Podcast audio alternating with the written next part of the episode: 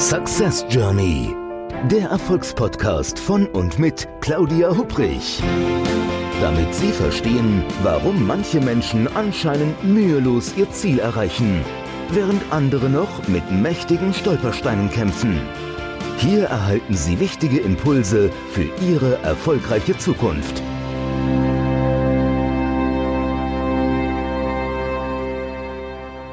Ein herzliches Hallo und willkommen zu einer neuen Podcast-Folge des Podcasts Success Journey. Dem Podcast mit frischen Impulsen rund um die Themen Erfolg, Karriere und Motivation, damit Sie Ihre Ziele erreichen und der Weg zu Ihren Zielen eine echte Success Journey für Sie wird. Mein Name ist Claudia Hupprich und ich freue mich, dass Sie wieder mit dabei sind. Auf meinen heutigen Gesprächspartner, da bin ich extrem neugierig, denn er ist Experte zu einem Thema, das wir vermutlich alle gut genug kennen, nämlich Konflikte, Streit, Stress miteinander. Also so wenn es in Organisationen kracht und qualmt, dann ist er der Mann für alle Fälle. Er nennt sich selbst Konfliktnavigator, denn er ist Experte im Konfliktmanagement. Er sagt von sich selbst, dass er ein seniorabler Querdenker ist, der sich vor allem mit Fragen rund um die Entstehung und das richtige Handhaben von Konflikten beschäftigt. Er hat so auch noch drei Hochschulabschlüsse. Er hat eine sogenannte Konfliktbibel geschrieben. Er ist Repräsentant der Stiftung Mediation, beschäftigt sich mit Zauberei und fährt gerne Motorrad. Hallo und herzlich willkommen, lieber Christoph Maria Michalski. Schön, dass du heute hier im Podcast zu Gast bist. Ich bedanke mich für die Einladung und freue mich auch auf das interessante Gespräch jetzt. Lieber Christoph, ich habe auf deiner Webseite, da habe ich einen ganz magigen Satz gelesen, nämlich Konfliktmanagement sei nichts für Weicheier, schreibst du da. Und da dachte ich mir direkt, also oha, hm, mit dem Christoph, da kann man sich bestimmt gut zoffen. Ist das so? Äh, liebevoll gesagt, ja, zoffen schon, aber immer um der Sache willen. Mir geht es ja nicht um den persönlichen Streit. Und dieser Spruch ist markant, weil, ähm, ich sage das mal in diesem besagten Direktheit, teilweise ist Führungsverhalten von Feigheit geprägt. Und feige sind Menschen, die eben nicht entsprechend stark in ihrem Willen sind. Konkrete Sachen sind, die jetzt wahrscheinlich kommen werden, wenn wir über Insolvenzen oder auch über schwierige Zeiten sprechen, Trennungsgespräche zu führen, Versetzungen, wenn Niederlassungen geschlossen werden oder ähnliches. Da habe ich ja meine grauen Haare her. Sowas habe ich früher gemacht. Mhm. Und es ist verständlich, dass Menschen davor Angst haben. Ich habe vor einigen Gesprächen damals als Geschäftsführer auch nicht geschlafen, sehr schlecht geschlafen und morgens wirklich ein dickes Magengrummeln gehabt. Aber es gehört zur Führungsarbeit dazu, so etwas zu machen. Und da gibt es ja genügend Anleitungen. Deshalb bedarf es auch schon einer gewissen Kompetenz, aber auch einer gewissen, berühmtes Wort, Resilienz, also Widerstandsfähigkeit, mit solchen Dingen umzugehen. Also deshalb wirklich nichts für Weicheier. Bist du so dann entsprechend zu dem Thema Konfliktmanagement auch überhaupt gekommen? Also hat das Thema dich gefunden? Hast du es gefunden? Ehrlich gesagt hat das Thema mich gefunden, weil ich gebe gerne zu, ich war Geschäftsführer eines Unternehmens mit über 700 Mitarbeitern. Mhm. Ich habe es damals nicht gebacken gekriegt. Ich bin ähm, so ein energetischer Typ. Ich habe ganz viel früher mit Kraft gemacht, mit Kraft okay. und Energie. Mhm. Also hip hooray und dann los, eine Idee und dann gab es Widerstände. Und ich gebe gerne zu, im Nachhinein auch, ich habe wahrscheinlich auch vielen Menschen weh getan damit, dass ich einfach drüber gebügelt bin. Also mhm. jedes graue Haar ist ja bei mir eine Erfahrung. Und irgendwann dachte ich mal, als ich eben nicht mehr in solchen Positionen war, Mensch, es muss doch immer noch eine andere Möglichkeit geben, die einfach, ja, konstruktiver ist, menschlicher ist und doch erfolgreich. Und so bin ich quasi wirklich zu dem Thema gekommen. Also wirklich ganz viele persönliche Erfahrungen, die da drin stecken. Wenn du jetzt was sagst, ähm, so, so bist du zu, zu dem Thema entsprechend gekommen. Ähm, ist es denn etwas so, Konflikte oder mit Konflikten umgehen, sich damit entsprechend zu beschäftigen, auch zu überlegen, vielleicht welche Dynamik steckt da drin, äh, was sind vielleicht so die Life-Hacks entsprechend auch im Konfliktmanagement? Ähm, würdest du dann so sagen, dass die, wie soll ich das jetzt ausdrücken? Also wenn man in Konflikt mit dir kommt, hast du dann eigentlich mit dem Wissen so, einen Vorteil? Weißt du, was ich meine? Also so. Ja. Ähm, ich hole nur kurz aus. Mhm, gerne aus meinem zweiten Vornamen Maria ahnt man ja, dass ich katholisch aufgewachsen bin. ja. Ich bin Sohn eines Lehrer-Ehepaars beidseitig. Okay. Also ich habe eine harte Kindheit gehabt. ich wollte jetzt, meinen ersten Reflex habe ich unterdrückt, aber du hast es jetzt angesprochen. Sorry an alle Lehrerinnen und Lehrer, die uns zuhören. Wir meinen das natürlich nicht so ernst. Also mit diesem biografischen Ansatz bin ich jetzt nicht unbedingt der Held früher gewesen, mit Konflikten umzugehen. Ähm, und darauf will wurde, ich wurde, wurde, wurde bei euch dann eher so irgendwie so Sachen dann ausdiskutiert oder eher unter Tisch nein, gekehrt? Nein, wen, weniger. Okay. Also, äh, das hängt aber auch mit der Biografie meiner Eltern zusammen, die zweimal geflüchtet sind. Mhm. Ähm, aber worauf ich hinaus will, ist, ähm, unser, das ist ja sozusagen, was mich auch antreibt. Konflikte sind automatisch negativ besetzt. Mhm. Wollen wir nicht haben. Ah, nee, lass mal. Mhm. Wollen wir mal später machen. Lass uns mal nicht drüber reden. Das kriegen wir irgendwie schon hin. Bleiben Sie doch bitte mal sachlich. ja. Und das ist der Urquell mit der Biografie, die ich ja gerade beschrieben habe und meiner Herkunft. Ähm, das ist der Urquell und meine Mission in Anführungszeichen ist es ja zu sagen, hey, Konflikte sind sexy, die haben auch etwas Positives. Und ähm, das an, ans Tageslicht zu bringen, das ist ja quasi meine Idee. Also den Schatten von den Konflikten zu nehmen, dieses Schwere, dieses mhm. Unangenehme zu sagen. Natürlich sind zum Beispiel Konflikte, haben zwei große positive Effekte. Wenn ich Konflikte handhaben kann, bin ich für, souverän als Führungskraft. Also wenn dann sozusagen, wenn, wenn, Leute zu mir kommen und sagen, Mensch, Herr Michalski oder Herr X oder Frau Y, ähm, Mensch, wir haben so eine schwierige Situation, Sie sind da irgendwie äh, geschickt da drin, kommen Sie bitte mal. Hey, das ist meine Position. Und der zweite Aspekt ist, aus Konflikten entsteht immer Innovation. Oder andersrum, Innovation ohne Konflikt ist nicht möglich. Jemanden ärgert etwas. Eine Maschine, die etwas nicht kann. Ein Produkt, was nicht so flutscht, da sagt einer, Mensch, das muss doch irgendwie gehen. Oder steht einer auf und sagt, was wir hier machen, das kann so nicht funktionieren. Wir müssen noch mal überlegen, ob nicht eventuell doch weiter rechts die Lösung ist. Dann beschwört er einen Konflikt hervor, weil alle sagen, nee, da haben wir schon so lange dran gearbeitet an diesem Projekt. Jetzt noch mal zu überlegen. Genau. Mhm. Und dann plötzlich ist es genau der Hammer, der Gag, die, die Wendung, die das Ganze ins Positive. Und das sind die zwei Aspekte, wie gesagt, Souveränität und Innovationskraft, die in Konflikten stehen. Und dazu brauchen Menschen einfach schlichtweg Handwerkszeug. Und du hast ja schon freundlicherweise meine Konfliktbibel ähm, erwähnt. Äh, für mich ist es relativ einfach, das Handwerkszeug zu erlernen. Aber wir machen es gesellschaftlich nicht. In Beruf nicht, in Familie, in Ausbildung nicht. Ich denke, das, das ist ein ganz wichtiger Aspekt, den du gerade sagst. Also ich erlebe das auch so gerade in Organisationen, dass oftmals gerne eher was entweder unter den Tisch gekehrt wird oder so so hinterrücks ausgetragen wird. Und das kostet beides nicht nur Energie, sondern es ist irgendwie so eher so Sand im Getriebe einer Organisation, anstatt wirklich einen entsprechenden Konflikt ganz offen anzusprechen ähm, und damit dann entsprechend auch konstruktiv um, umzugehen. Es ist eher so, ähm, je nach Organisation, so eine Art ich weiß gar nicht, ich wollte gerade Kuschelkurs sagen. Das ist es auch nicht so ganz. Es ist so, so man deckt ein Mäntelchen um über einen Konflikt und tut dann so, also jeder weiß, dass der Konflikt da ist, aber tut dann irgendwo so, als ja, man, man sieht es halt nicht so, so ein bisschen Schildbürgermäßig. Aber meine Meinung dazu ist, weil Menschen nicht in der Lage sind, sie wissen nicht, was sie es machen. Hm. Mal ein konkretes Beispiel. Ähm, Emotionen sind wesentlicher Bestandteil eines Konfliktes. Mhm. Aus einem Problem wird durch eine Emotion ein Konflikt erst. Alles andere ist ja eine sachliche Basis. Genau. So. Jetzt, wie soll ich zum Beispiel als Führungskraft über Emotionen reden?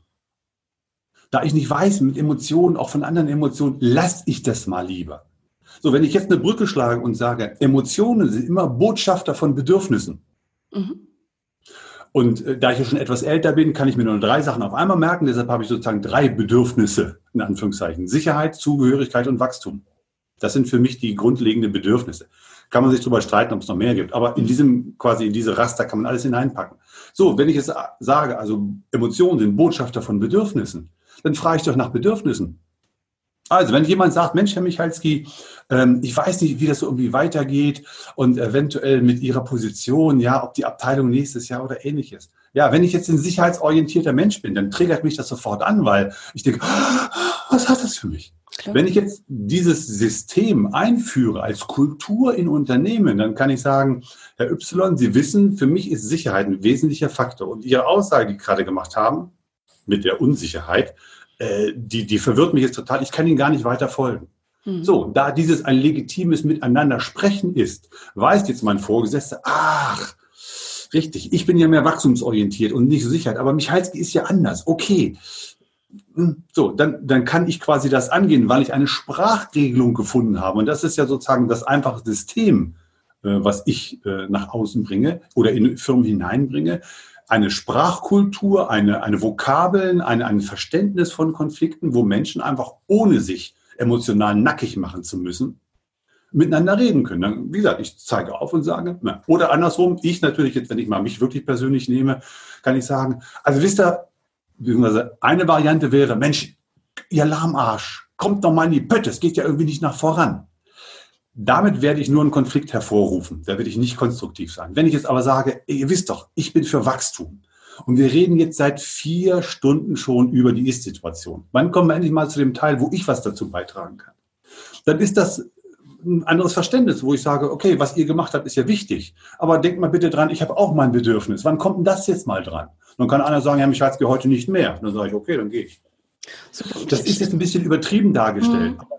Menschen reden miteinander über diese einfache Metapher beziehungsweise einfache Brücke nach dem Motto nicht über Emotionen, sondern der daraus resultierende Bedürfnisse zu reden. Und dann ist das Ganze unverfänglich, dann kann ich das auch als Führungskraft direkt ansprechen. Also was du jetzt gerade gesagt hast, Christoph, finde ich insofern auch ganz, ganz wichtig, doch, dass in dieser Kommunikation, das muss jetzt nicht nur bei Konflikten sein, aber in der Kommunikation auch ähm, sicherzustellen, dass ich die Position des anderen Menschen wertschätze, auch wenn es nicht meine eigene Position ist. Und ähm, also ich erlebe das gerade in, in Coachings ganz oft. Ich finde das immer ganz spannend, dass Menschen ähm, ihr Umfeld, äh, Kommunikation mit anderen Menschen, Konflikte auch immer aus der eigenen Brille betrachten. Also so ein bisschen die Logik, so wie ich ticke, müssen alle anderen auch ticken. Was natürlich äh, Quatsch ist. Und ich denke, gerade wenn man da so ein bisschen so ein paar Schritte doch zurückgeht und vielleicht dann, also mit Sicherheit mit bei Konflikten dann auch, äh, ich denke, da ist schon viel gewonnen. Ja, wenn ich also quasi das, meine, meine Logik, meine persönliche Logik der Welt nicht jedem irgendwo überstülpen möchte, sondern ganz im Gegenteil. Ich sage, ja, also wie in deinem Beispiel, der eine ist sicherheitsorientiert, der andere ist wachstumsorientiert. Und äh, das sind eben so ganz unterschiedliche äh, ja nicht Sichtweisen, Bedürfnisse hast du ja schon gesagt, ne? Und die dann entsprechend diese auf, auf diesen Bedürfnissen, da wachsen ganz unterschiedliche Pflänzchen irgendwo. Ähm, was für den einen wichtig erscheint, äh, ist für den anderen vielleicht Pillepalle. Ja? Ich sog gerade die Luft ein, um das quasi noch weiterzuführen, aber beides ist wichtig. Mhm. Ich brauche die Sicherheit, ich brauche das Wachstum. Mhm. Ähm, weil ohne mich mit, mit dem Wachstum geht's nicht voran. Aber wenn ich nur Wachstum mache, dann verliere ich eventuell meine Basis. Absolut. Was zum Beispiel heißt Liquidität in einem Unternehmen oder Mitarbeiterzufriedenheit. Mhm. So, und das heißt, wenn ich jemanden habe, der der Gegenpart in Anführungszeichen zu meinem Bedürfnis ist, dann ist das konstruktiv. Also ich möchte nicht mit Menschen, äh, wenn ich jetzt eine Firma hätte, würde ich nicht Leute einstellen, die äh, sind wie ich. Oder vielleicht nicht nur, ne? weil ich denke, von allem ein zu viel. Die Dosis macht das Gift, sage ich gerne. Genau. Was ich gerne mache, so in Teamentwicklungsworkshops, ich weiß nicht, ob du das kennst, diesen sogenannten Belbin-Test. Kennst du mhm. das? Mhm. Also das sind so verschiedene, also verschiedene Rollen, die in Projekten wie in, also Projektteams, aber generell auch in Teams von Menschen eingenommen werden. Und äh, das ist immer ganz, ganz interessant zu sehen, wie Menschen reagieren, wenn sie quasi merken, ah, sie haben eine präferierte Rolle im Team also quasi, es gibt dann den Menschen, der ähm, so eher der Erste immer im Flipchart ist und direkt dann den Stift in der Hand hat und was macht, dann eher die anderen so vielleicht zurückhaltende, die erstmal zuhören. Ähm, und dann aber so gut zu begreifen, dass das ein Team entsprechend in der Organisation ja erst recht lebendig macht, dass ich alles brauche. Ich brauche so quasi den Erfindergeist, ähm, der vielleicht aber jetzt nicht der große Umsetzer ist. Deswegen brauche ich auch den Umsetzer, der vielleicht jetzt nicht der Kreat oder die kreativste im Team ist. Und diese ähm, Verschiedenartigkeiten, die Wertschätzung für diese Verschiedenartigkeit. Ich denke, das wirklich, das macht den Ton in der Musik aus. Da sauge ich wieder die Luft ein, das Thema Wertschätzung. Ne? Das ist ja quasi, was ist mein Wert? Mhm. Mein Wert ist Energie, Vorantreiben, ähm, Innovation, verrückte Ideen, quer zu denken. Was mich mal wundert, und ähm, das soll jetzt kein Kollegenbashing sein, nur ein kleiner Hauch wenn dann Leute, die jetzt gerade auch in diesen Extremsituationen äh, während dieser Pandemiezeit, wo wir jetzt ja auch das Interview ja führen, ähm, wo dann Leute, wo, wo ich Posts lese, wo ich denke, irgendwie, ihr äh, propagiert äh, äh, Perspektivenwechsel oder ähnliches. Mhm. Wenn ich jetzt eure Posts lese, dann habe ich so gewisse Zweifel, und das sind jetzt auch auf alle anderen Menschen nach dem Motto, ist das wirklich deine innerste Überzeugung oder ist mhm. es gerade so ein Modewort, Wertschätzung? weil ich muss den Wert des anderen schätzen, auch wenn es nicht meiner ist. So ist es. Wenn wir im Verhalten zueinander kommen, wenn wir da eine Schnittmenge kriegen, okay, dann kann es gerne Konflikte geben. Aber die grundsätzliche Haltung, die ich habe, ist, ich bin okay, du bist okay. Mhm. Und das aber auch im alltäglichen Leben zu praktizieren. Oder auch, aus, oder auch auszuhalten, würde ich jetzt halt sagen. Weil das ist ja manchmal, wenn wir ehrlich sind, ist ja nicht so einfach, wenn mein Gegenüber nicht so die mentale Landkarte hat, die ich eben gerade habe. Ne? Oh, also Menschen, die sozusagen wirklich sehr strukturiert sind, die erstmal sozusagen Sachen abarbeiten müssen nach mhm. Checkliste, mhm. die machen mich wahnsinnig. Da kriege ich Puls auf solche Leute, wo ich dann denke, irgendwie, Mensch, kommt ihr nicht mal langsam in die Pötte, wo ihr sagt, nein, ich bin mit meiner Excel-Tabelle noch nicht fertig. Wo ich denke, shit auf Excel, wir müssen noch weitermachen. Das ist ein hoher Grad auch der Selbstbeherrschung, dann zu mhm. sagen, mm, atmen, atmen, atmen. Gut, dass er seine Excel-Tabelle macht. Ähm, ich weiß noch mal, als, wie gesagt, als Geschäftsführer kam einer mal zu mir und sagte, mich heißt, uns fehlt ein Cent in der Bilanz. Ich sagte, ausbuchen, zack, weg. Sagt er, nee, ich gehe in den Keller und suche das. Ich sage, das waren Sie nicht für die paar Kröten gehen Sie jetzt in den Keller, was die da kosten? Nee, das muss so sein. Ja, der ist total klasse, weil eine Finanzvorausschau, eine mhm. Cashflow-Vorausschau von Herrn Michalski würde ich jetzt eher als kreativ bezeichnen. da würde ich keine mhm. geschäftliche Entscheidung führen. Der, wunderbar. Aber den habe ich auch nie gefragt nach dem Motto, soll ich das jetzt probieren, ja oder nein? So, und das ist dann quasi sein Wert zu schätzen. Und da bist du dann mit der Rolle, aber seine Rolle ist es nicht, innovative Geschäftsprozesse voranzuführen. Ja. Seine Aufgabe ist es, den Stall ähm, buchhalterisch sauber zu halten. Und zwar hundertprozentig sauber zu halten. Und dazu braucht er bestimmte Eigenschaften, die mir jetzt nicht so liegen. Und da sind wir dann wieder bei Wertschätzung. Ja, also genau das ist es. Ich denke wirklich doch, die Mischung macht's. Hm. Also wenn man ein Unternehmen, wie du sagst, äh, leitet und alle ticken so wie man selber, wäre langweilig. Und vor allen Dingen die, ähm, also die Stärken wären vielleicht zu stark im Bündel dann, ähm, aber auch die Schwächen würden sich entsprechend auch multiplizieren. Hm. Braucht man, braucht ich, man ja auch nicht. Ich nehme mal den, den, den, den ins, ins private Bereich. Ähm, wir sind Menschen, sind ja scheinbar, ich kann es jetzt nicht hundertprozentig belegen, ist eine These, Warum sind sozusagen solche Sachen wie Fußballvereine, die sich quasi gegenüberstehen, so Blöcke, wie das ja heißt? Mhm. Ja, zwei Mann mhm. mit einem bestimmten Schal ist man ja ein Block. ähm, ich suche mir meinesgleichen. Ich will als XY-Fan unter meinesgleichen sein, gegen die anderen. Also das ist schon irgendwie in der Natur des Menschen, Gleichgesinnte dort einzutauchen, sich wohlzufühlen. Und da sind wir wieder bei den Themen ja sozusagen auch Führungskraft. Ja, natürlich will ich auch mal äh, im meinesgleichen baden. Deshalb gehe ich ja in bestimmte Vereine, Verbände oder auch exklusivere Clubs. In meiner täglichen Arbeit äh, kann das für mich quasi nicht der Faktor sein, der entscheidend ist. Also da dann auch wirklich mal zu sagen, okay, raus aus der Wohlfühlsache, also da sind wir beim Thema Weicheier, ne? raus aus der Wohlfühlatmosphäre. Ich habe eine bestimmte Verantwortung in meiner Führungsarbeit. Und da gehe ich aus meiner Komfortzone raus, da gehe ich aus meiner Peer Group heraus oder ähnliches, um letztendlich alle zusammen an einem Strick ziehen zu lassen.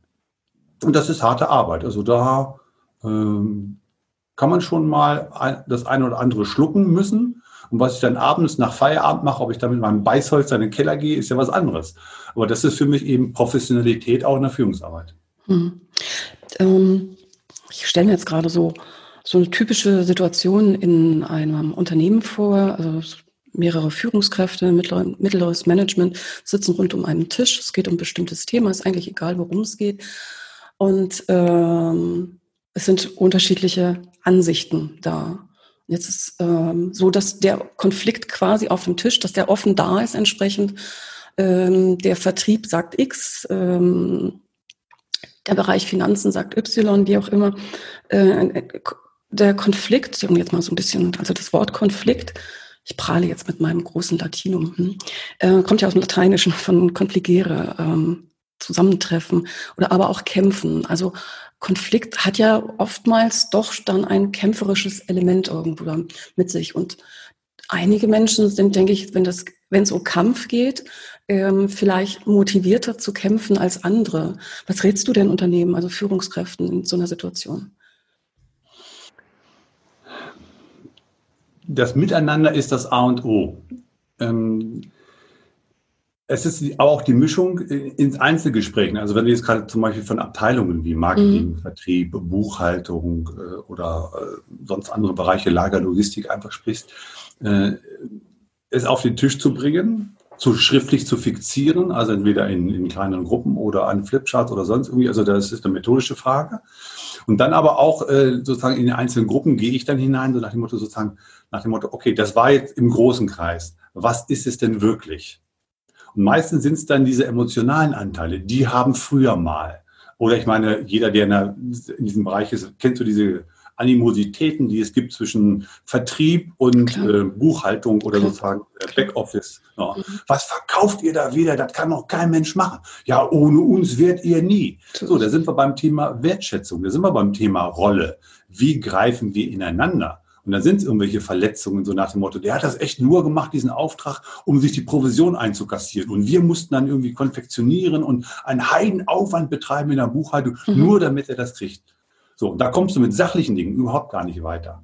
Das, weil das wirklich sozusagen emotionale Verletzungen sind, zum Beispiel zum Thema Zugehörigkeit. Ne? Das hatten wir jetzt noch gar nicht genannt, immer Wachstum und Sicherheit.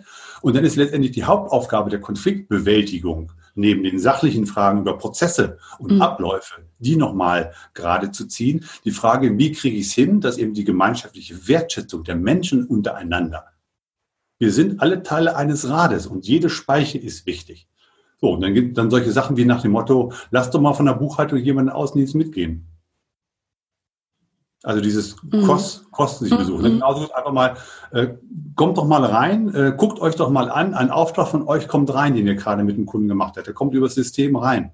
So, was muss hier alles quasi einfach mal passieren? Und ihr habt ein Kreuz vergessen in der Bestellung. Ja, das heißt für uns, guck mal hier, wir müssen dann gucken, da, das, hier, da, so oder so. Oder er sagt, echt, wusste ja gar nicht, dass das echt so kompliziert ist. Ich dachte irgendwie, ihr macht das quasi zack, zack, zack, zack. So, da sind wir dann beim Thema Zugehörigkeit.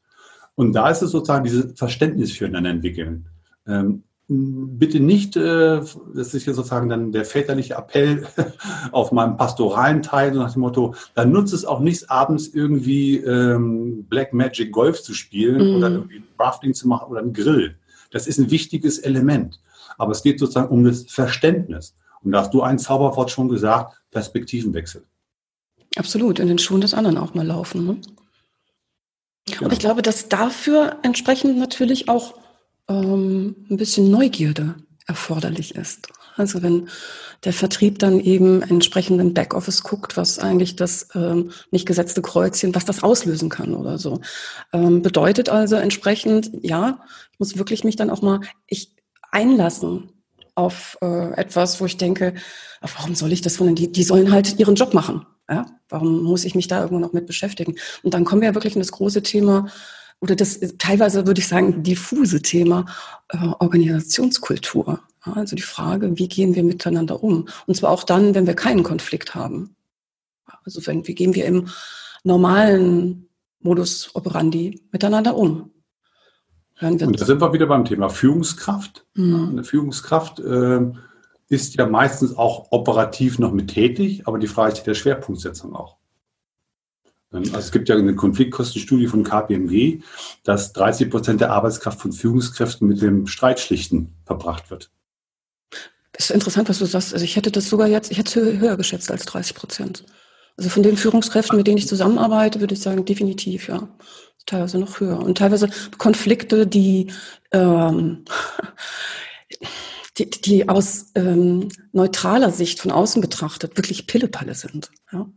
Also wenn es entsprechend etwas im Sinne des Kunden gibt, dann lohnt es sich bestimmt auch entsprechend zu streiten. Aber ähm, ich rate oftmals, wirklich zu überlegen, also das Gespräch, was wir gerade entsprechend haben oder den Konflikt, um den es gerade geht, würde der Kunde uns dafür zahlen, wenn er uns zugucken könnte?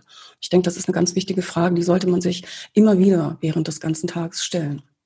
Das ist eine ganz schwierige Frage, weil ganz viele Neins aufeinander gefädelt werden. Mhm. Aber Entschuldigung, ich merke gerade, ich sage jetzt fast immer wieder aber.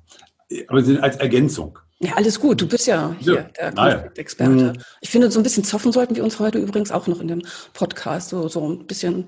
Das kannst du gleich haben. Hör mal, ja? ähm, deshalb, deshalb eine Frage der Kultur, weil viele Sachen können Menschen untereinander machen, aber sie trauen sich halt nicht, weil sie eben nicht wissen, sie haben kein Handwerkszeug nach dem Motto, wie rede ich das an? Einfaches Beispiel. Wir haben gerade ja auch ein bisschen höhere Temperaturen. Kollege stinkt. So, ist ein hochsensibles Thema, das ist äh, mit Scham besetzt oder ähnliches. Ich habe da echt schon Schlipsträger echt an dieser Frage verrecken sehen. Na, ich stelle da mal ein Deo auf den Tisch. Ich mache mal eine Bemerkung nach dem Motto, oh, wir könnten mal das Fenster aufmachen. Mhm. Das ist ganz klar, das ist Führungsfeigheit. Aber doch ist ja kein Vorwort. Die Leute wissen nicht, wie sie es machen, weil sie kein Handwerkszeug haben. Ja, und dann wird ein Kollege, können Sie bitte mal. Oder ich werde als Vorgesetzter angesprochen, äh, wenn es im Kollegenkreis da hapert. So, weil die Leute einfach es nicht wissen. Das ist eine Kultur, das ist eine Umgehensfrage, für die ich ja immer wieder plädiere. Diese Streits, in Anführungszeichen, oder Konflikte, müssen die Leute lernen, auseinander, sich selber auseinanderzusetzen. Und wenn sie dann nicht wissen oder eine Entscheidung notwendig ist, welche Variante A oder B günstiger ist oder besser ist, das entscheide ich als Führungskraft. Weil das ist meine Aufgabe. Also nicht quasi den Basisstreit, den sollen die miteinander ausfechten, lernen. Wenn es dann geht, sozusagen, welches ist die betriebswirtschaftliche Variante? Wieder mal ein Beispiel des Buchhalters. Der kam dann auch mal fragen, der mich heißt, auf welche Kostenstelle soll ich das buchen? Das weiß ich doch nicht. Mhm. Sagen Sie mir, auf der Kostenstelle A kriegen Sie zwei Jahre Gefängnis und auf der Kostenstelle B kriegen Sie zehn Jahre Gefängnis. Das ist meine Entscheidung, die ich mhm. fälle, aber doch nicht das Handwerkszeug. So, also solche Fragen sind untereinander zu diskutieren. Das entlastet die Führungskraft und das bringt einen ganz anderen, da läuft ja darauf eine ganz Unternehmenskultur, einen ganz anderen Stil des Umgangs miteinander. Und ein wichtiger Faktor aktuell bei dem Frage ja auch der Fachkräftemangel und der wenigen Arbeitskräfte, die momentan zur Verfügung sind. Diese Kulturfrage ist ja auch ein Teil von diesem berühmten Employer Branding. Das wird nach außen getragen. Wie mhm. geht es miteinander um? Wie ist die Stimmung? Und das ist ein entscheidender Wettbewerbsvorteil meiner Ansicht nach. Neben der Produktivitätssteigerung auch eine ganz andere Außendarstellung. Krankheitstage und ähnlich, ich meine, da wollen wir nicht drüber reden, die sinken, da gibt es ja auch mittlerweile Studien drüber. Also von da gesehen ist für mich diese Konfliktbewältigung natürlich aus meiner Perspektive ein elementarer Bestandteil der Führungsarbeit und wie gesagt, der Verbreitung dieser, dieser positiven Kultur, Konfliktkultur und des Umgangs miteinander in Unternehmen. So, jetzt, war, jetzt muss ich aber nochmal drauf zurückkommen. Also irgendwie meine Fantasie, die galoppiert gerade. Nee, das ähm, möchte ich ganz, nicht. Ganz neue Richtung. Du wolltest doch einen Konflikt haben. der, ist, der ist jetzt künstlich herbeigeführt. Nee, alles gut. Nee, pass auf, aber ich bin immer noch gedanklich bei dem Kollegen, der da so ein bisschen müffelt. Und jetzt äh, die nächsten Tage wird es ja auch wieder ein bisschen wärmer, die Temperaturen steigen, auch wenn viele Menschen immer noch im Homeoffice sind. Aber was, was, was rätst du deiner Führungskraft entsprechend, wenn da ein Mitarbeiter äh, ja eben nicht so dezent riecht, zumal man, ich glaube, das muss man ja ein bisschen trennen, also zwischen zu sagen, oh, wir müssen wirklich mal alle hier lüften, einfach die Luft ist abgestanden oder jemand kommt ein mit einer entsprechenden ähm, Knoblauch, was auch immer, Duftfahne einem entgegen, äh, ist ja noch was anderes. Und ich denke, das ist auch ein, es ist ja irgendwo, denke ich, für eine Führungskraft ein unangenehmes Thema, weil es etwas ist, da möchte man ja nicht in der Haut des anderen stecken. Also man weiß von vornherein, wenn es nicht jemand ist mit einer ganz, ganz dicken Hautschicht sozusagen, äh, man weiß ja, es wird unangenehm für die andere Person. Was rätst du bei sowas? Ganz einfaches Vier-Phasen-Modell. Vier Viertel gleich eins. Erzähl. Äh, ist natürlich ist angelehnt an alle gängigen ähm, Modelle, die es gibt. Das erste ist die Sache mhm. so formulieren, dass der andere es nachvollziehen kann und innerlich sagt, ja, so ist es. Komm, sag, sag, sag, genau, mach mal bei dem Beispiel. Ich mache, ich mache einmal die vier Phasen durch. Alles das zweite klar. ist die Folge davon. Das dritte ist mein emotionaler Anteil. Ja, mhm. das nach dem Motto, ich kann ja nicht nicht kommunizieren, ob ich sage oder nicht, dann gebe ich doch lieber gleich etwas Preis von mir. Und das vierte ist mein Wunsch. Und das fünfte letztendlich das Wichtigste, danach Klappe halten. Also, mhm. Herr Michalski, ich bin gestern mit Ihnen auf der Außendienstfahrt zum Kunden Y mitgefahren und habe im Auto gemerkt, dass es intensiv riecht. Das hätte zur Folge, dass ich mir überlege, sozusagen, wie wirkt das bei unseren Kunden, wenn sie so auftreten? Das Thema ist für mich emotional auch schwer. Also ich schäme mich auch, das mit Ihnen anzusprechen. Das ist mir unangenehm. Mhm. Deshalb meine Frage einfach mal, ist Ihnen das schon mal begegnet? Oder haben Sie das schon mal bemerkt? Oder woran liegt das? So, das sind jetzt 16 Sekunden gewesen, wenn ich das ohne Zwischentöne mache und dann halte ich die Klappe. Mhm. Und dann kann der andere sagen, äh, nee, ist mir noch nie aufgefallen. Ähm, ach, deshalb bin ich in der Küche immer alleine. Ähm, oder ähm, ja, äh, Herr Michalski, äh, äh, also beziehungsweise ich bin nicht der Vorgesetzte, ähm, ja, das ist auch ein bisschen blöd. Ich mache gerade eine Ernährungsumstellung mit so Medikamentenunterstützung und da steht im Beipackzettel, ähm, das gibt unangenehme Nebengerüche. Mhm. So. Zum, bei diesem Falle war es konkret die Frage hinterher, nicht eine Aussage zu tätigen, sondern nach dem Motto, dann stellen Sie mal Ihre Ernährung um oder duschen sich mal häufiger. Mhm. Da sind wir beim Thema Wertschätzung, weil dann habe ich ihn nämlich in das Fach Hygieneschwein gepackt, sondern mit der Frage, gucke mich erstmal der Sache quasi näher. Und dann halte ich die Klappe, weil der andere muss ja Zeit haben. Viele Menschen verfallen dann in den Rechtfertigungsreflex. Also mein schöner Satz, ne? gestern bei Ihnen Außendienst in der Firma, mhm. was soll das bewirken? Das ist mir unangenehm. Ähm, woran liegt das? Also wissen Sie, aber das ist mir auch unangenehm. Also, aber stellen Sie sich mal vor, in meiner Position und wenn das dann andere Kunden nicht drücken. Ey, ich, mach, ich quatsche gerade meinen schönen Satz, den ich gemacht habe, vollkommen zu, indem ich in den Rechtfertigungsreflex gehe. Und das ist so etwas, was ich meine, das ist einfaches Handwerkszeug. Ich habe ein Raster, nach dem ich schwierige Gespräche einführen kann. Mhm. Das ist jetzt das Grundraster. In diesem speziellen Falle würde ich mit der emotionalen Phase anfangen. Also ich würde sagen, ähm, Herr Michalski, ich habe ein Thema, was mir echt auf der Seele liegt und ich merke, da habe ich auch Bauchkrummeln, aber ich möchte auf jeden Fall ansprechen. Das ist mir unangenehm. Und dann, gestern bin ich mit Ihnen mhm, gefahren. Mhm. Das ist dann nachher sozusagen die Feinheit in diesem Handwerkzeug. Aber das sind so ein vier Phasen, vier Viertel gleich eins Modell, ist so ein normales Kommunikationsmodell. Das kann ich zu jeder Situation. Das kann ich, ob ich jemanden versetze, ob ich jemanden kündigen muss, ob ich jemanden eine, eine schwierige Situation beibringen muss im, beim Kunden, beim Mitarbeiter, beim Vorgesetzten. Das ist das Schweizer Taschenmesser der Kommunikation.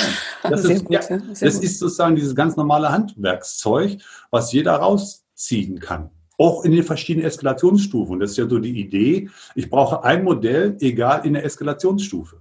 Konkretes Beispiel, die Nummer schärfer jetzt nach dem Motto, Herr Michalski, ich habe vor 14 Tagen mit Ihnen über das Thema Geruch gesprochen. Ich habe es gemerkt, in den letzten drei Terminen, wo ich dabei war, dass sich nichts geändert hat. Das hat zur Folge, dass ich überlege, aus dem Außendienst zurückzuziehen. Das wäre eine schwere Entscheidung für mich, weil Sie sind mein bester Mitarbeiter. Mhm. Also, was ist jetzt Tango? Die Phasen sind genau gleich geblieben, aber ich habe die Eskalationsstufe erhöht. Und das sind für mich sozusagen so reizvolle Sachen, einfach das Schweizer Taschenmesser. Ne? Mhm. Ich brauche kein neues Instrument, um stärker zu werden, um, um gewichtiger zu werden, sondern nutze das gleiche Ding nochmal. Und das sind einfach Handwerkszeuge, die meiner Ansicht nach ja überall herumschwören, aber sozusagen so auf den Punkt gebracht. Äh, Führungskräften erkläre ich das nach dem Motto, sie kennen alle die, die, die Leute, die zuhören und zu dem Thema beschäftigen, wissen, das ist irgendwie Friedemann Schulz von Thun, das ist mhm. gewaltfreie mhm. Kommunikation, alles miteinander verquickt quasi. Das gibt es dann als, auch als, ähm, als Handout in Führungszeichen sozusagen in Kleinkartenformat. Das kannst du in die Hosentasche stecken und wenn du ein Problem hast, auch. So, da sind wir wieder. Und wenn ich das ein paar Mal gemacht habe, dann merkt der andere auch, das ist Wertschätzung. Das ist die berühmte Selbstkundgabe, weil ich meine emotionalen Anteile ja. auch gebe. Sehr und ich frage erstmal nach, beziehungsweise äußere einen Wunsch oder habe einen Vorschlag oder eine Idee. Sehr gut. So, und wenn, wenn ich das ein paar Mal erlebt habe, als Mitarbeiter und ich weiß, wie das Ding funktioniert, dann fange ich doch an, auch mit meinem Kollegen zu sprechen. Du, ich sitze jetzt seit einem halben Jahr mit dir in der Dinge, muss mal, äh, sag mal, das riecht irgendwie so komisch, wenn du montags morgens immer quasi ins Büro kommst. Was ist denn los? Stört mich echt. Ist genau wieder dieses Vier-Phasen-Modell, bloß eben in einer normalen Umgangssprache. Mhm. So, dann sagt er irgendwie, ja, also, du weißt ja sozusagen, wir haben eine große Familie und da wird am Wochenende immer richtig schön gut gekocht, äh, verschiedene Nationalitäten. So, man ist plötzlich miteinander im Gespräch. Es ist kein Vorwurf, es ist kein, kein, kein Beleidigtsein, sondern dann ist eine Lösungsmöglichkeit noch. Und dann muss ich nicht zum Vorgesetzten gehen, nach dem Motto, reden Sie mal mit Michalski, der stinkt. Hm. Also das, aber ich merke, ich komme jetzt viele so Phasen, aber so kommen sozusagen jetzt für mich die Bausteine, die wir so wunderbar herausgearbeitet haben, auch komplett zusammen. Führungskraft, innerlich klar zu sein, über Rollenbescheid zu wissen, über die persönlichen Eigenarten, was Menschen quasi antreibt, das zu verstehen, dass das eine Unternehmenskultur ist, eine Umgangsform, die Kosten spart, die Nerven spart, die Kunden schneller zufrieden macht, weil schneller reagiert wird. Also da geht dann plötzlich eine Lawine los, wie das ineinander greift, weil einfach Menschen wertschätzender miteinander kommunizieren. Also, ja, ähm, ich denke gerade so, Klar, wichtiges Handwerkszeug für Führungskräfte. Ich würde das Ganze aber noch wesentlich weiterziehen, generell für jede Mitarbeiterin, für jeden Mitarbeiter. alle Beschäftigten in der Organisation. Also diese, dieses auch Lernen, diesen wertschätzenden um, Umgang entsprechend und Konflikte auch offen anzusprechen, um quasi eben nicht den Vorgesetzten äh, oder die Chefin entsprechend für jeden Konflikt heranziehen zu müssen, sondern das eben auf Mitarbeiterebene auch zu regeln. Und da ist aus meiner Erfahrung noch, noch jede Menge Potenzial, um es mal vorsichtig auszudrücken. Wie siehst du das? Genauso. Also es ist kein Herrschaftswissen. Das hatte ich ja mit mhm. an, angedeutet. Wenn das so ein bisschen vielleicht nicht genügend rauskam, äh, will ich das gerne auch nochmal verstärken, was du gerade gesagt hast. Es ist kein Herrschaftswissen von Führungskräften. Nach dem Motto, die treffen sich so in so einem Zirkel und dann wird irgendetwas miteinander besprochen, was ganz geheim ist. Äh, das ist Unternehmenskultur im Umgang quasi miteinander. Ähm, und, und da plädiere ich ja auch dafür, dass zum Beispiel bei den ganzen Weiterbildungs- und Coaching, dass einfach darauf geachtet wird nach dem Motto, was machen die da? Also mhm. ich habe am Anfang meiner Selbstständigkeit, ich bin jetzt zehn Jahre selbstständig, drei Jahre als äh, Seminarsklave gearbeitet bei verschiedenen Agenturen und Akademien, mhm. wo ich dann eben wirklich irgendwie fünf Tage die Woche unterwegs war und so Seminare gemacht habe. Okay. Und da war ich auch bei großen Konzernen und dann kam ich immer ab und zu mal wieder und dachte mir, Mensch, Sie kenne ich doch. Wir haben doch schon mal so einen Kursus gemacht zum Thema Kommunikation, gut präsentieren oder sonst was. Wo ist das geblieben? Ja. Und das ist kein Vorwurf an den Mitarbeiter, weil dieser Mitarbeiter kommt nach zwei Tagen beseelt, voller neuer Dinge zurück. Es fragt ihn keiner, wie es gewesen ist, was er gelernt hat, was die Organisation daraus lernen könnte, was er gerade an Erkenntnissen gewonnen hat. Mhm. So. Und dann ist das ja letztendlich verpufft. Also was da an Geld und auch an, an, an Enthusiasmus von Menschen verpufft, weil dann jemand nicht wirklich, und das ist man quasi ein anderer Podcast zum Thema, wie muss Weiterbildung heutzutage aktuell sein? Da reden wir nicht ob Digitalisierung äh, mit Konferenzen und Online-Tools, sondern die Ernsthaftigkeit. Das ist keine Mitarbeiterbespaßung, wo man zwei Tage im Hotel abends an der Bar sich noch einen schönen Tag macht und dann irgendwie, was ich, Wildwasser, Rafting, Grillen oder ähnliches macht.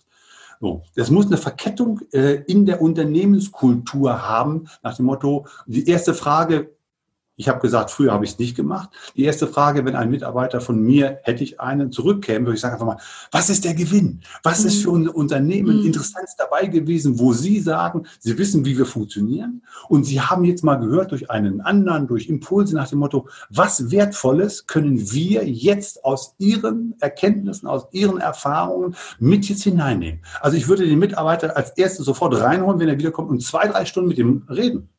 Ob das alles umgesetzt werden würde, sei dahingestellt. Aber diesen Impuls, den er geben kann, diese Energie, die er geben kann, dafür habe ich doch bezahlt. So ist es. Und das, setzt auch eine gewisse Neugierde ja entsprechend vorauf. Äh, auf der Ebene der Beschäftigten wie auch entsprechender Führungskräfte. Also ich kann mich daran erinnern, dass ein paar Jahre her sagte eine Führungskraft zu mir, ähm, die sagte, ich weiß gar nicht mehr, wie wir auf das Thema kamen, aber der Spruch, den er raushaute, war, Frau Rupprich, wissen was, ich bin absolut seminargestellt dachte ich, was das? Was heißt denn, was meinen Sie denn damit? Und dann dachte er, ach, ich war schon auf allen möglichen Seminaren und Coachings und dies und das. Innerlich, ich habe natürlich was anderes gesagt, aber innerlich habe ich gedacht, so, hm, was hat's gebracht? Ähm, also das war eher so diese Konsumhaltung, äh, im Gegensatz zu dem sagen, wirklich, ja, ich setze das ein, ich probiere das aus, äh, wir gucken, was entsprechend auch im Team, was wir dann davon umsetzen können.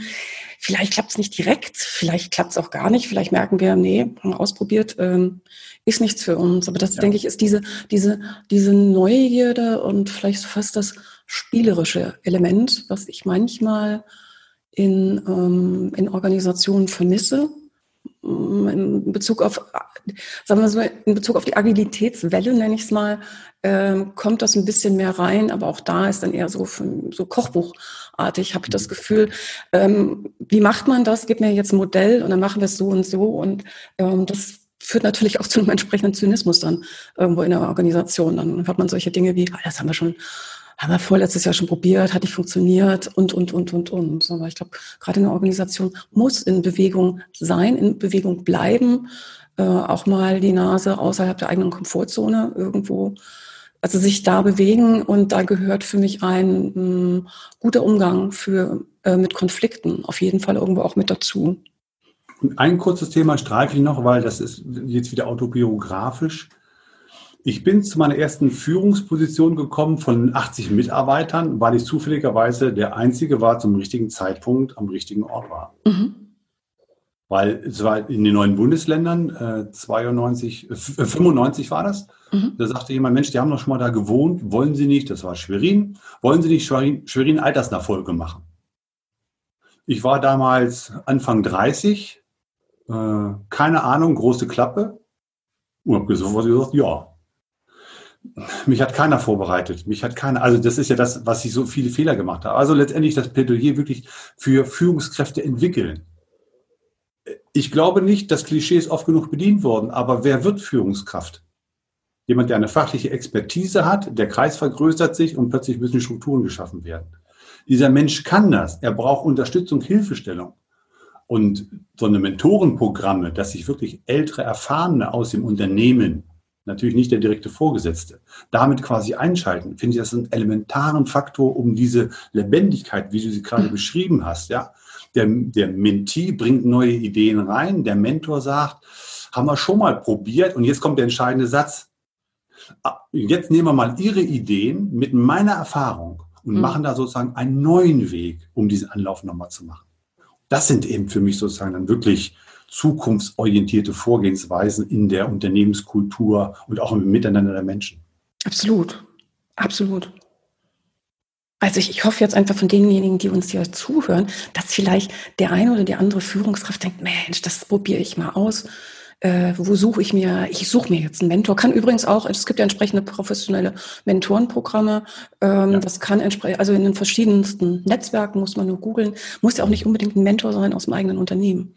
Könnte ja auch jemand hm, von wo ganz anders sein, um da entsprechend einfach ähm, zusammen äh, Ideen zu diskutieren und entsprechend auch vielleicht mal quer zu denken und als Mentee vor allen Dingen dann ganz neue Impulse auch mitzubekommen.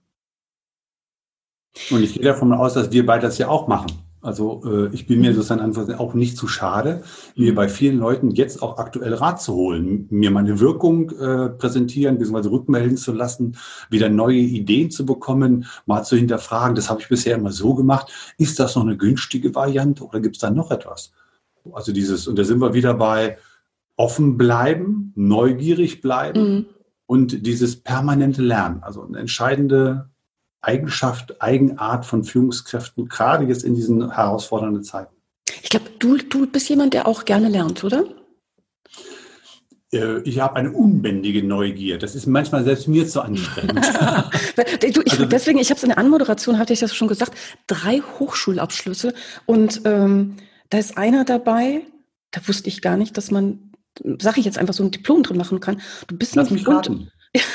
Du weißt genau. Das ist der Rhythmiklehrer. Genau, du bist Diplom-Rhythmiklehrer. Das ist ein Musik- und Bewegungsstudium ja. mit, einem, mit einem Hochschulabschluss. Und zwar ist das ein Erziehungsprinzip von Jacques-Émile Dalcroze. Okay. Mit Musik und Bewegung äh, quasi Prozesse in Gang zu setzen. Das kann man quasi richtig studieren. Ich habe das angewandt äh, in der Sozialpädagogik mhm. äh, mit, mit verschiedenen Zielgruppen, Senioren. Ich habe mit hochbegabten Kindern gearbeitet, sozusagen Sozialkompetenz oder mhm. ähnliches. Mhm. Also überkörperliche Erfahrungen äh, wachsen.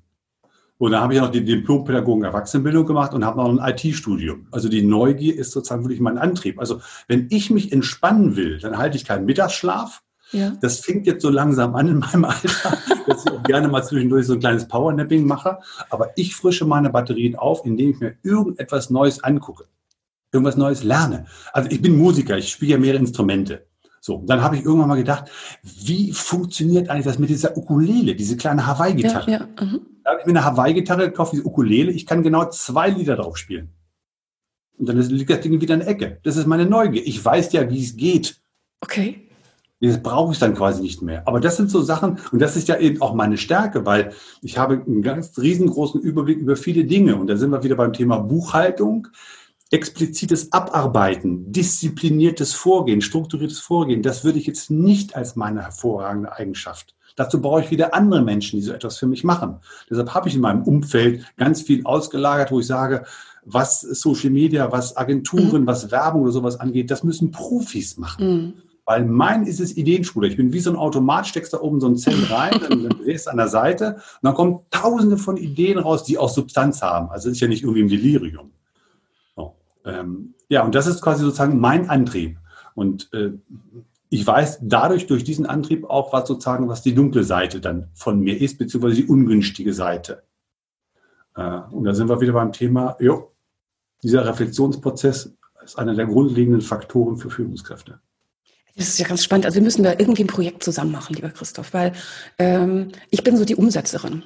Jetzt also nicht so wie ähm, irgendwas verbuchen, Finanzbuchhaltung oder so, aber ich bin wirklich so die Umsetzerin und so die Ideen. Ich bin, ich bin ja teilweise baff erstaunt, wenn Leute, ähm, Alter, wieso so, wieso sagst du eine Ideenspur sind? Das ist, hm, das ist nicht so ganz meins, da brauche ich immer andere Leute wir für. Wir werden nach aber Abschluss dieser, dieser Aufzeichnung sozusagen nochmal drüber sprechen. Wie dann hauen wir eine Delle ins Universum. So, pass auf, ein Thema habe ich noch, das, das muss, das muss raus. Ja.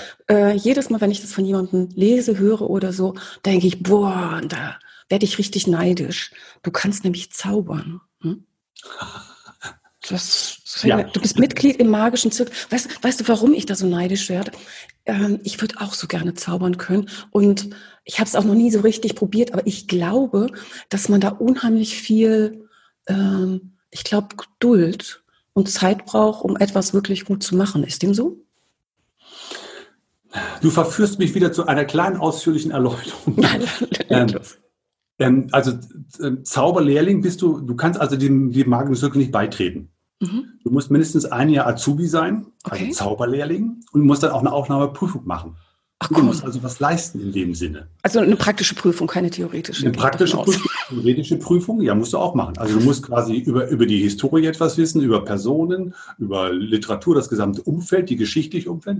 Du musst die Grundhandwerkszeuge, also sozusagen mit Münzen umgehen können, was mit Bällen machen können. Also die sozusagen die Grundtechniken der Zauberei mhm. musst du beherrschen. Und dann machst du ein Showprogramm vor wo die Leute auch sehen nach dem Motto, du bist in der Lage, es zu präsentieren. Und ich hatte ganz zu Anfang mal ein Seminar, das hieß Zaubernack, das weiß ich noch. Zaubern und Management. Weil das okay. ist für mich wirklich sozusagen die, die, die Quelle. Ganz viele Sachen, da komme ich gleich im Detail zu oder mit einem klaren Aussage, ganz viele Sachen des Zaubern sind letztendlich Führungskraftarbeit. Und äh, diese, diese Idee quasi über Zaubern, wobei ich natürlich vorsichtig sein muss, ich darf ja keine Tricks verraten, weil mhm. wir sind ja geschlossen. Ne? Was heute auf Internetseiten äh, sowieso alles quasi erklärt ist. Aber da, darauf will ich hinaus. Ich habe meinen ersten Zaubertrick gekauft damals, 50 Euro bezahlt. Und Mach die Schachtel auf genau. und dachte, das ist eine Fehllieferung. Da waren vier Plastikteile drin. Ich dachte, der Blödsinn. Ich habe jetzt gerade gedacht, das, ist eine leere Schachtel. Etwas weggezaubert. Oh Mann, ist das jetzt nicht wahr? Du hast jetzt, ich habe ja nicht die Utensilien gekauft, sondern genau. das Trick-Know-how habe ich quasi genau. gekauft. Mhm. So, und das sind grundsätzlich Fragen. Worauf ich jetzt hinauskomme, letztendlich Zaubern ist Handwerkszeug. Ja, du musst die Technik beherrschen, wie zum Beispiel Gesprächsmodelle, du musst äh, Rollenverständnis haben von diesem gesamten Test oder ähnliches. Aber die Frage ist letztendlich, Zaubern ist nur Aufmerksamkeitssteuerung. Was mich sozusagen daran so fasziniert, ist, du bist gleichzeitig am Agieren als Zauberer und mhm. musst dich ja selber komplett von der Metaebene beobachten. Mhm. mhm. Das heißt, ich muss wissen, also alle kennen, ich werde es nicht verraten, alle kennen diesen Trick, ich fächere dir eine Kartenspiel auf und sage, nimm mal eine Karte. Mhm. Dann schreibst du meinetwegen irgendwas drauf, dann mischen wir, du mischst, wir heben ab und sonst irgendwas und ich finde die Karte wieder. Okay. Das ist, kann ich dir in fünf Minuten erklären, wie das funktioniert. Aber das ist der Unterschied zwischen Zaubern und einen Zaubertrick vorführen. Ich mache den Zauber bei dir durch meine Art und Weise, durch meine Wirkung bei dir im Kopfe. Der Trick ist primitiv und du wirst dich schämen, mhm. dass du das mhm. nicht verstanden hast. Mhm. Und letztendlich, ich will es jetzt nicht zu weit aussuchen, ist das genauso wie bei einer Führungskraft. Ich habe an einem Beispiel dieses vier Viertel gleich eins Modells erklärt. Damit kannst du 99 Prozent deiner schwierigen Gespräche anfangen. Das ist kein Hetzenwerk aber natürlich die Situation, was ist jetzt notwendig, wie ist mein Gegenüber, also wie ist gerade unsere Konstellation, ja. das macht den Zauber aus. Sowohl eines Zaubers auf der Bühne, als auch der Zauber quasi einer Führungskraft.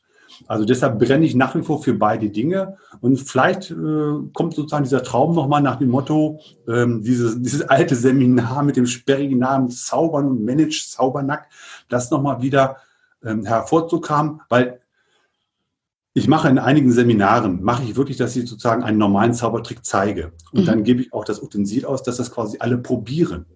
Und dann merken ganz viele nach dem Motto, den Trick habe ich ja verstanden. Dann versuchen sie ihn zu machen, merken plötzlich, sie haspeln, weil sie ihn doch mhm. nicht beherrschen. Also mhm. sie sind quasi nicht in der Unterschicht ihrer DNA damit vertraut. Mhm. Und dann gucken sie gar nicht, was beim Zauberer, bei dem anderen passiert. Also bei dir, ja, jetzt beim Zuschauer. Ja, ja. Das ist dann mein Mitarbeiter. Ja, ich habe jetzt was gelernt, man muss das so machen. Der Mitarbeiter genau. macht genau. So. Mhm.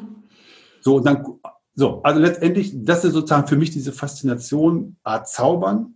Also, um es mal auf den Punkt zu bringen, ich empfehle jeder Führungskraft, Zauberer zu werden. Ja, das hat auch ein bisschen sowas mit einer Leichtigkeit. Also so was Spielerisches. Ne? Vielleicht. Ja, auf jeden Fall. Und wir haben ganz zu Anfang angefangen mit Souveränität. Also das mm. ist, also das, äh, einem Friseur würde nie jemand in der Kneipe äh, sagen, du, ich habe eine Schere mit, kannst mir mal Spitzen nachschneiden. Aber wenn ich sage, ich bin Musiker oder Zauberer und da steht ein Klavier, ne, oh, spiel doch mal was. Kannst du mal schnell was vormachen?